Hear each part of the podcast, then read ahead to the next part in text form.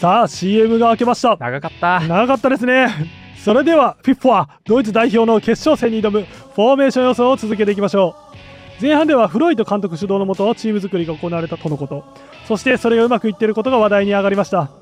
そしてフォーメーションは343もしくはまあ3223というような形ということでしたねはいはい、まあねかなり攻撃的でこちらですね関東マルクス・ニーチェというようなはいね、恐ろしい、ラインはもうい、完璧の攻撃陣ですね完璧ですねはいね大量得点が、大まあ、あ量っ得てもお点かしくないと、はい、まあ、どこそれどころかちょっと大乱闘になるんじゃ大な乱いかと闘犠牲者が出ることはないかと思わとれるいようこうなとが、はい、予想されておりますが、はい素晴らしいラインナップです次からねちょっはといディフェンダーの紹介にはい移っていきましょう、はいディフェンスの紹介にいきたいと思うんですけども、はいまあまずは、まあ、ボランチですね、ボランチちょっとディフェンシブなうんミッドフィルダーということで、まあ、右側にねゲーテ選手わゲーテ選手来ましたかここでやっぱね、はいで多分ねキャプテンはいなんじゃないかなというふうに、まあ、予想しておりますはいやっぱりドイツというものをまとめるにふさわしいのは、まあ、ゲーテ選手はいもしくはギョエテ選手ギョエテ選手というふうにね、はああのいう方もいらっしゃるんですけども、はいはいまあ、ゲーテ選手がは結構ね日本人にはちょっとね発音が難しい選手なんですね、いはい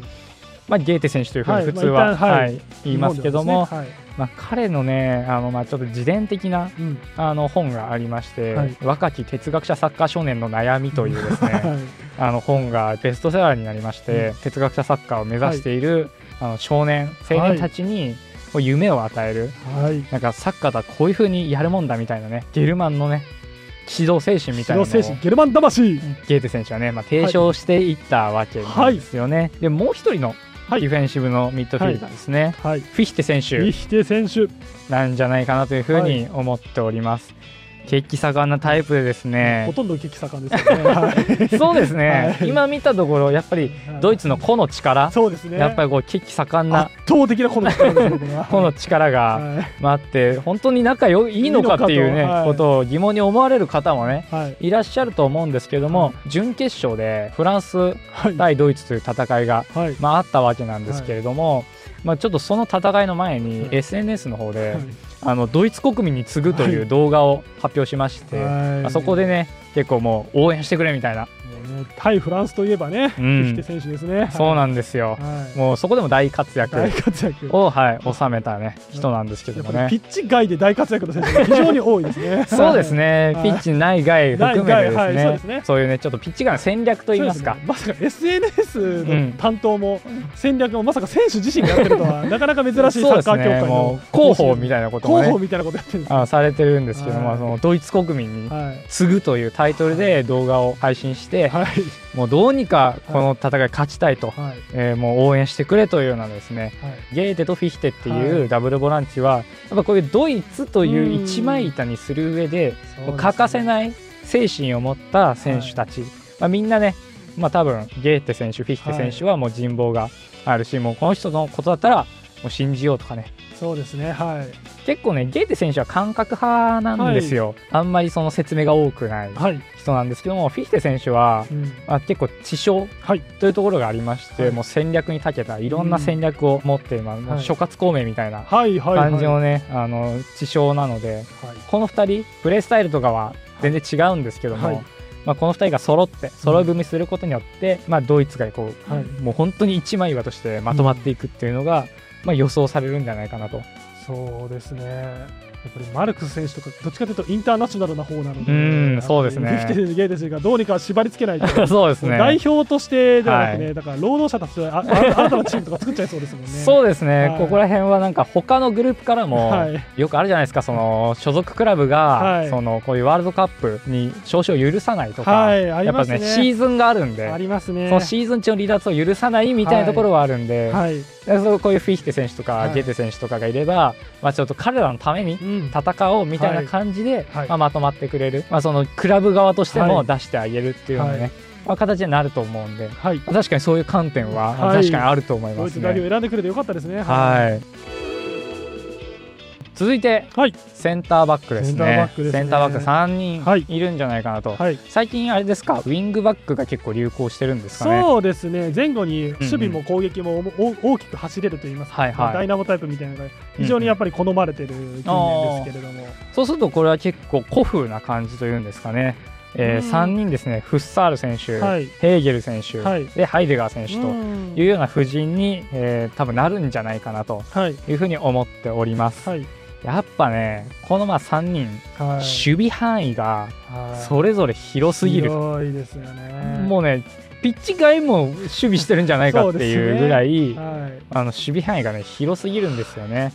いろいろなあのことに手を出したり とかね、えーしておりますし手を出していいですか、サッカーで。サッカーで手を出したら足を足を出したり足を出してですね、はい。えーしてえーいるね、まあ、はい選手、はいえーなんですけども、はいまあ、注目するのはここの縦のライン縦のライン。とここの横のラインなんですね、これどういうことかと言いますと、まずカント選手はい。とヘーゲル選手は、はいまあ、結構仲がいい、ああ、そうなんですね。ですねはいはいはい。まあなのでヘーゲル選手がうん相手のはい。そのドリブルとかをカットして、はい攻撃をカットして、はい。そこはもうロングパスでカント選手に出すあーもとう直か接ロングボ直ールで。接はい。ロングを飛ばすっていうのはがい地区予選でも見られたはいプ。レースタイルなんですね。あそうなんですね、まあ、確かにニーチェとかマルクスに渡すよりも、カンタ一発で渡した方が確実に決めてくれそうな感じここが、はちょっとはい発狂要素があるん発で、狂要素がありますね、不確定要素が、はいやるときはやるんですけどね、そうなんですよ、はいやっぱこっちからサイドから登っていくのと、はいその中央から切り崩していくっていうねうんこの2つのプレーができるっていうのが、はいやっぱこのドイツ代表の強みなんじゃ、ゃないかなというふうに思っております。でこのゲーテ選手とヘーゲル選手ははいかなり仲が良くて、はい、 SNS とかでも、まあ、かなり絡んでますし、ああ、そうなんですね。まあ、なんか2人でなんか別荘に行って、はいあのバーベキューしたりとあかーはいはいなはんかい、暖炉の前で語り合ったりとかっていうのを、まあ、あしてるぐらいそうのなんですね仲いい選手なので、はいやっぱここのね中央の厚うみんが本当にドイツ代表の、はいまあ、売りと言いますかそうですねやっぱねここを突破するのはかなり大変なんじゃないか難なしとい、かもしれませんね、うんはいそして横のラインですはね、いじゃあサイドに行ったらいいのかというとそうでもないそうなんですよ、はいこのねフッサール選手とはいハイデガー選手ははい師弟関係にあるんですよね、あそうなんですねフッサール選手がですね、はい俺の理想の哲学者サッカーっはいていうですね遺伝というね遺伝あの文章を発表しまして、はいまあ俺はこういうふうにプレーしていくぞおとおーいうねその理想的なサッカーとはこうだみたいなのをね、うだんからこちらは結構ね思想が結構強い、はいあのグループですね、はいこういう精神ではいやっていくみたいな感覚派なるほが結ど構多い左サイドは感覚で行くとそうそうはいそうなんですよ、はいでそれなんですけど、はいそれをね感化されて、はいもうこんなすごいサッカー選手がいるのかといはういプレースタイルで憧れて入ったのがハイデガー選あ手そうなんですねなんですね。なので同じピッチ上にはい2人うんこう並ぶというのは、まあはいかなりねこのハイデガー選手としては、まあはい嬉しい出来事そうなんですねなんですけどちょっとねあのそこに問題が。そこに問題があはいるいろいろありまして、はいちょっとこうフッサール選手のことを、まはあ、い今まで結構好きだったんだけど、はい同じこういうチームとしてはいなった時になんかあんま好きくないなみたいなはのもねちょっと最近出してきあなるてほどいるんですよねなんかあーちょっと違うなみたいなちょっとやっぱりやっていく中でハイデガー選手としてもはい自分のやりたいプレーみたいなのがあって、そこがちょっとこことぶつかることがあるんですよ、ね、なるほそうするとここの横のラインはがいちょっと弱くなっちど弱くゃなっっちて、ゃいますねちょっとどちらからか突破されてしまうあーこれビトゲンシュタイン選手はルールを教えないといけない選手がニーチェもハイデガーもいろいろと大変ですねいろいろいますねどっちも手を出すなよとはい口口はまあちょっとは出していいけどもなとルーやルっぱを壊こすんこじゃなはいちょっとね、あのー仲間同士でイエローをもらう可能性うーがん仲間同士でいいのはい、なるほどちょっとねするんで、はい、はいここが脆弱になるとここから突破されて決められてしまうと、まあ実質ワンバックってことですねこのそうですねはいそういうふうになります、ヘーねゲ、ルワンバックってことですねだからはい今までゴールキーパーのスーパーセーブも結構連発されたんで、はいで結構危ないシーンっていうのは、はいち中央ではなく、はい横からあーサイドか突ら破されるサイドから、はいここの連携がはいちょっと取れてないということもあって、結構こう危ういシーンとはいいうのなんがかあそっうなんですたねはいので、あのちょっとここのラインをちゃんと強くはいいけるかどうかというのが、まあ、ギリシアからの攻撃を守る、うんはいまあ、一つの注目のポイントかなとはいいうふうに思っております。はい最後ですね、はいゴールキーパライやっぱりライプニッツ選手ですね。オリバー・カーンではもうないですから もう違います ね。もうないですかあでもオリバー・カーンとか、はいまあ、ノイアー、ノイアーとかね手足提言とか、はいまあ、ドイツってやっぱりゴールキーパーがのそう国ですねなんですけどやっぱりね、その伝統の中にあるのがライプニッツ選手ですね。カーンノイアーライプニッツですねやっぱこ 本当のです流よれはやっぱりドイツ代表の底力を見せ底力でわすねかやりっぱまりすねは最後にい、はいキーパーが守ってくれるっていう信頼があるから、そうですねみんな攻めていけるんですよね。だってフッサルとハイデガーをあの3バックのに置くっていうこの判断をするのはライプニッツがいないとできませんよやっぱそうですよね。はい、実質ワンバックですからね これヘーゲル一人で守るよって言ったらもんですからそれはライプニッツがいないとできないちょっとねここが斜めってしまう とやっぱりこういうふうにちょっと弱くなってしまう、はいやっぱライプニッツが最後守ってくれるもうう手が出る足が出るもうすごいですからもうすごいですねいろんな方向にはいもう手が出て、もうねあの口 そうも出てるそうなんですよねちょっとね、あの口の攻撃とかで攻撃がね、はいあの結構強い結構ね炎上系のね、はいあの人なんですけども、まあ、実際のサッカーでもよく挑発とかね、そうですねまあ正直したりしてますからね、裏でこの前のあのワールドカップでも、はいアルゼンチンのゴールキーパーはがい最後の優勝トロフィ ーをね、はい、ちょっと炎上させたりとかね。。はい、ちょっとね、あのこうやってましたね そうですねはってい。いうなんかあのはい問題も起こしてましたけど、はライプニッツ選手もはいちょっとそういうのね、ちょっと怪があるんじゃなちょいっとかそなっと、ち寄りのそっち寄りなんじゃないかな。なというふうに、はい。まあ思うんですが、はいまあそれね優勝してからのうんお楽しまあおみ楽としみですね。いうことで、まあライプニッツ選手ね、まあかなり多彩な人物でありますし、はい。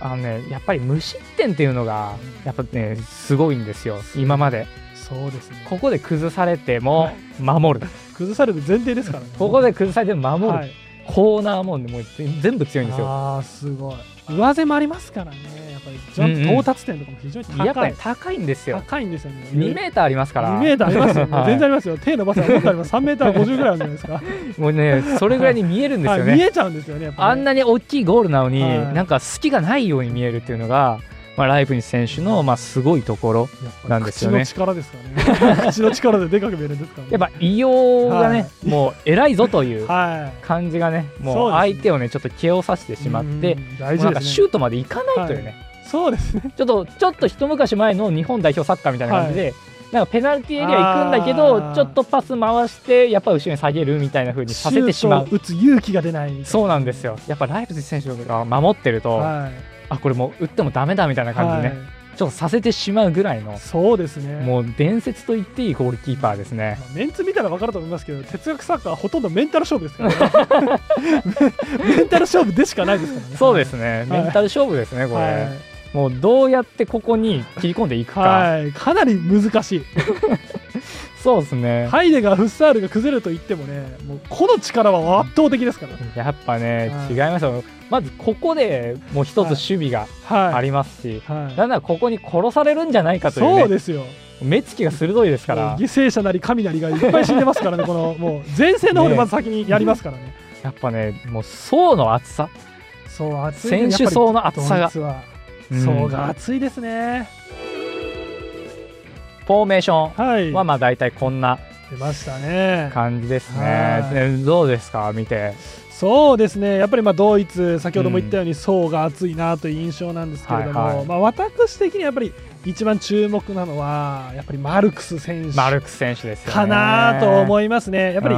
ニりーチェ選手もね、かなりそのマルクス選手とはい。反対サイドでですね、うんうんあのウイングを切り裂いていくような、まあ、スタイルは違うんですが切れ切り口というかね切れ味はね、まはあ、どちらも非常に鋭い。いといそうですはね。い、ということなんですけどやっぱりマルクス選手の方がもうどっちかというとなんかね切れ味というよりなんかドンキ寄りと いうかあのマルクス選手のイメージもなんか、うん赤背景にハンマーと、 ね、あのナタのねナナタみたいな、ねはイメージもありますしやっぱりマルクス選手の方がやっぱりパワーというか、うんうん物理的なパワーというのがやっぱり他の選手には見られないポイントなのでそうですね。結構ニッチ選手細身。そうですよね。細マッチョなんですけどはい細マッチョですだからこう華麗にすり抜けていく。ね。はい。久保建英のようはな。いはいはい。もうなんかドリブルドリブルではいこう切り崩していくような感じなんですけども、マルクス選手はどっちかっていうともうどんどんミドルを打っていく、そうですね。あの復帰ですね。復帰です復帰で復帰わかりますか？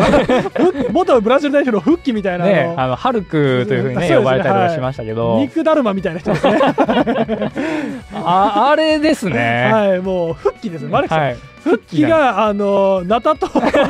ンマー持って走ってきて、はい後ろに労働者たちがついてくるみたいな、ちょっと恐ろしい恐ろしいはいで選す手なね。ので、やっぱりマレックス選手、注目幻覚が見えるんじゃないかっていうね、はい労働者たちの幻覚が幻覚が見えてく見えるるんんじじゃゃなないいかかとと。いうね、はい、あとちなみにマルクス選手のはい、大好物、大好物、はい、ちなみにカニなんですよね。カニなんですか、マルクス選手、カニが大好物だというふうに、へーあそうなのんまあ、そういうプチ情報を、あそうなんではすい、ね、掴んでおりますが、はそうですね、プレースタイルもそれぞれね、そうはい結構バラバラなんですけども、ああれちょっと待ってください、なんかさっきから、はい、なんか透析されてるんです けど、あれ、ニーチェ選手の妹ですかね。あやばあい、ちょっみとあちょっとニーチェ選手のことをもう褒めたたえないあといけないそうし、ですね。ニーチェさんはあの確か妹さんと非常に仲 が良まいあというおそうで話すで、ね、、はいいい、というふうにはい伝わってますし、はい、なんか南米の方に理想郷をね、立てるというよそううでなすね話も妹さんがしてたとはいいはうふういに、あのニーチェ基金みたいなのを作って、 はいはいまあ、そこでね、はいあの新しい村をこう作って、まあ、その理想郷をこう作っていこうというね、あ落ち着き透析が落ち着いたようですね。はい。まあ、ちょっとこういうね宣伝もちょっとしていかないと、はい、ニーチェさんの妹さんあのバッグに相当がついてるんで、ね、ちょっとね相当がついた相当らがついてますのねでやばいちょでっすとはい、あのね。一応言っとかないといけないですね。はい。まあ、最後、はい軽くですね、はいまあ、どういう前半の戦後いにになる。まあ、なるかなというようなこととなんですけども、ゲーテ選手、フィヒテ選手っていうのが、まあ、中心はい。はいにまなっあて、ここでどう試合を組み立てるかですようんうんね。うんはい。やっぱね、ゲーテ選手のシュプレヒコールマジックはい。が、まあ、ちょっ と炸裂して、はい。あのこっち方面にシはいュプレヒコールマジックになるんじゃないかなと思うんですけども、ちょっと由伸さんから見て、はいあのフィヒテ選手の動きっていうのはどういうふうになるっていうふうに考えてますか、まあまずですねやっぱりボランチの底からまあ一応組み立てていく立場であるので、カント選手は比較的どっしりと。うんうん前で構えてくれるような、まあちょっとなんていうんですかねあのターゲットマン的な働きをしてくださる、なしてくれるのかなと思うんですけどちょっとマルクス選手ニーチェ選手は多分ですねあの引いてボールを受けに来てくれるみたいなことは多分しない、ああそうですね。多分裏へ裏へ抜ける動きをして、はいはいはい早く出せ早く出せっていう、まあ、非常にバ要ックトゥ求ーバックの選手ですよもうね。要求が強いはいはいはい選手なのかなと思うので、まあ、フィヒテ選手はこのマルクス、ニーチェ選手に、まあ、どれだけいいボールを出せるかかなと思うのうで、んやっぱビルドインアウトな選手じゃないですビか。ルドインアウトの選手ですフィかヒテ選手って。だはいからそういうバックトゥバックのバックトゥバックですかニッケ・マルクス選手と、まあちょっと相性がいいのかなっていう、はまあ、カント選手はね結構ねフロントオフィスなフロントオフィスですフかロントオフィスな選手なんで、はいフロントオフィス結構アップアップな感じですからね。そうですねまあ、なので結構ここはね動いてくると思うんですけども、そうですね、ここ、つぶれ役になって、マルクス選手、ニーチェ選手が、うんまあ、裏抜けしたところに、フィフテ選手がいいボールを、はいはいはいまあ、出せるか否かって感じですかね。そうですね、はいあとバウムガルテン選手に関しては、はいトップダウン方式トップダウン方式でトップダウン方式なんじゃないかなというふうに思うんですけども、はいはいどうですか、そうですね、 バウラルネ選手は、えートップダウンで、えーまあ、部下の人たちがね、あのこれ11人に見えるかもしれないですけど、さっ き言ったように労働者がい たり、あの部下がいたり、先導された民衆とかもいますので、はいはいまあ、そこはやっぱトップダウンでね、ベン・バウムガルデン選手が、あの下々の者たちにあの勝手に動き出すと、ちょっとあの、うんうんそこをね、ギリシャに疲れてしまうと思うので、やっぱトはいはいはッいプダウン方式でですね。やっぱそうですよね。はい、バルデン選手がねトップから指示を出してね言うことを聞かせていって、まあ、うんもう絶対旺盛ですよ絶対旺盛 もうはそうですね。絶対王政ともなるいと、はやっぱりこのヘーゲル選手、いはいヘーゲル選手の、まあなんですかね、あのやっぱトップダウンの反対のボトムアップですよね、はいはいやっぱりねまあここがちょっと阻害的になる阻わ害けなんで、的になるはいやっぱねそれをちょっとねどうやって抑えていくかっていうところが、うんまあ一つなんか現象学的な、はい現象まあ話になっていって。はまあ、セパレートウィンドウあになるセパレートウィンドウですかわけなんですよね。はあ 適当になるほど、 やっぱこっちでそのはい、ペレストロイカペレストロああペレストロイカ、ははいがあるとこっちでちょはいっとゲマインシャフトになっち ゃうなってるいうほどなるほどなるほのどはあるので、はいやっぱこっちゲゼルシャフト的な話になっていっほうてっていうのが前半なんじゃないかなと。そういうことですね。はいはい。ちょ交代枠がね3人 いるん三ですよ。枠ですね、はい、古き良き三枠ですね、 はいいちょっといろいろ変わってますけどね、最近。 3枠ということで、はいまあ、どう変わるかということなんですけど多分ねハーフタイムハーフタイムで、多分バームガルテン選手アウトああ、もう変えちゃいますか。か変えちゃって、はい、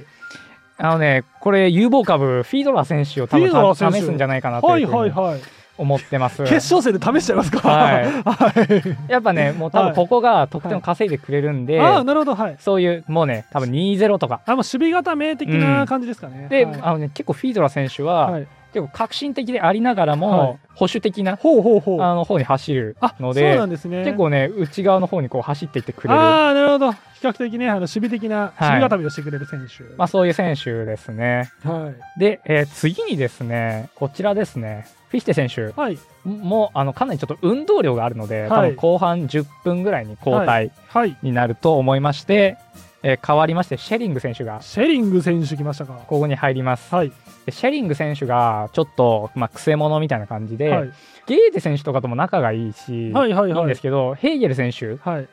とはですねちょっとあんま仲が良くないはい。ですね。 このチーム、あれですね、あの、個々人の仲の良さ、影響しすぎなチームじゃないです か。あのそうなんで すよ。どうにかしていただきたいですね。あのこれはユース時代はすごい仲が良かったんですけど、はいああユースから一緒だったんですね。はい。ただちょっといちょっとユース終わった後はいにちょっと揉めてしまって、そうなんですね。ちょっとシェリング選手が入るとヘイゲル選手がやりづらくなってしまうので、あまあヘイゲル選手も交代というこーとで、えー代わってショーペンハウアー選手なるほど。があ同じところに入るんじゃないかなというふうに予想しております。問題児2人抱えてますけど大丈夫ですかショーペンハウアー選手ね、はいやっぱね守備がね結構うまいんですよ。ああそうなんですねやっぱあのヘーゲル選手と、まあ、同じような感じで守備範囲が広い、はい、えーですしショペンハウアーさんはあの意志が強いんですよ意ね。志が強いははいなるほど絶対止めるぞっていはいなるほうど意志だがかっらね、はいメンタル勝負メンタル勝負ですからね、はいさ哲学サッカーはていうね感じなので、はいやっぱりシェリング選手からちょっと追い出されるような感じでヘーゲル選手が出て、はいえーショペンハウアー選手が入るという。なるまあ、ほ後ど、半最後までこういう布陣でいくんじゃないかなというのが、はいえー私の予想とはいなっております。なるほどいやいやーこんな感じになるんじゃないかなとーワクワクが止まりませんね止まりませんね。これはまはあ、い先ほどちょっと3名交代枠紹介しましたけど、まあ、もし展開が変われば、はい攻撃陣を変えると思うんですけども、ミトゲンシュタイン選手はいに変えて、まあ、フレーゲ選手とか、はいえーマルクス選手に変えて、えーこちらも有望株のマルクス・ガブリエル選手、はいもうね、超若手のですなねる、ほどあのはい選手が、まあ、入って、はいもう攻撃をちょっと底上げするんじゃないかなというふうに、まあ、思っております。そうが熱い次はね、はいギリシアのフォーメーション予想と楽しみだいうことになるんですけども、はいこれもしかしたらはいゲストが来るかもしれないしはい来ないかもしれないと、ゲスト はい、シャドウマウンテンシャドウマウンテンが来てくはいれれ ば、はいまあ、最高なんですが、なあまあもしかしたらちょっと違はう方がいらっしゃるかもしれないですし、はいはいシャドウマウンテン様がね、はい来てくださるかもしれないんですけどそれはちょっとはいお待ちくださいということで、はいね、また準備ができるまでね、ちょっとあのまた長い長い CM をそうですね、何ヶ月レベルの CM がはい 始まるかも何しれなヶい月レベルの CM がね、はい挟まると思うんですけどかももしチれまャせんンネルはそのままとそうですねいうことではいそれではねまた次回はいお会いしましょうはい絶対に負けられない戦いがそこにはあるね、やっぱりプラトンからはいアリストテレスマンに至はいるそのもう夢攻撃のラインですよね夢のですね夢のラインですよね夢のラインですね